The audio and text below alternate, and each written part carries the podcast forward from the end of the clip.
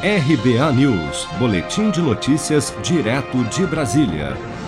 Um dia após as eleições municipais, o governador de São Paulo, João Dória, anunciou durante coletiva de imprensa, nesta segunda-feira, que todo o estado de São Paulo retornou para a fase amarela do Plano São Paulo e que novas medidas restritivas passarão a vigorar a partir da próxima quarta-feira, dia 2 de dezembro. Vamos ouvir.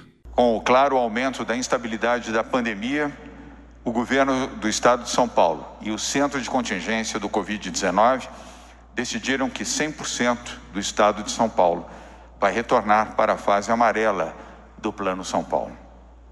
Essa medida, quero deixar claro, não fecha comércio, nem bares, nem restaurantes.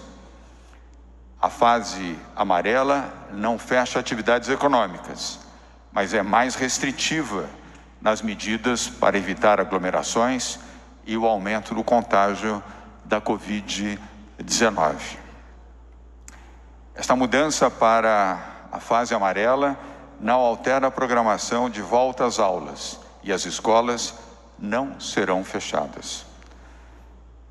O centro de contingência decidiu também diminuir o tempo de análise de dados de 28 em 28 dias para 7 dias em sete dias, como já fez anteriormente. É uma medida de prudência que estamos tomando para melhorar o controle da pandemia. O Centro de Contingência da Covid-19 do Estado de São Paulo recomendou ao governador João Dória, na última terça-feira, dia 24, um aumento nas restrições de circulação no Estado para combater o crescimento do número de casos de Covid-19 registrados em diversas cidades paulistas nos últimos dias.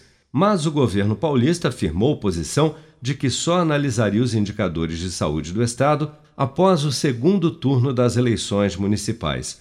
As internações por Covid-19 no estado de São Paulo apresentaram alta pela segunda semana seguida na semana passada.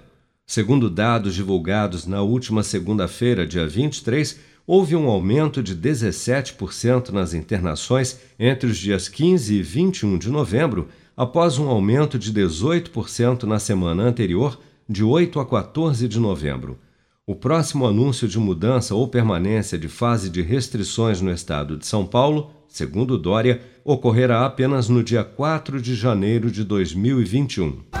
Seja para conquistar sonhos ou estar seguro em caso de imprevistos, conte com a poupança do Sicredi. A gente trabalha para cuidar de você, da sua família e proteger as suas conquistas. Se puder, comece a poupar hoje mesmo. Procure a agência Sicredi mais próxima e abra sua poupança. Sicredi, gente que coopera cresce.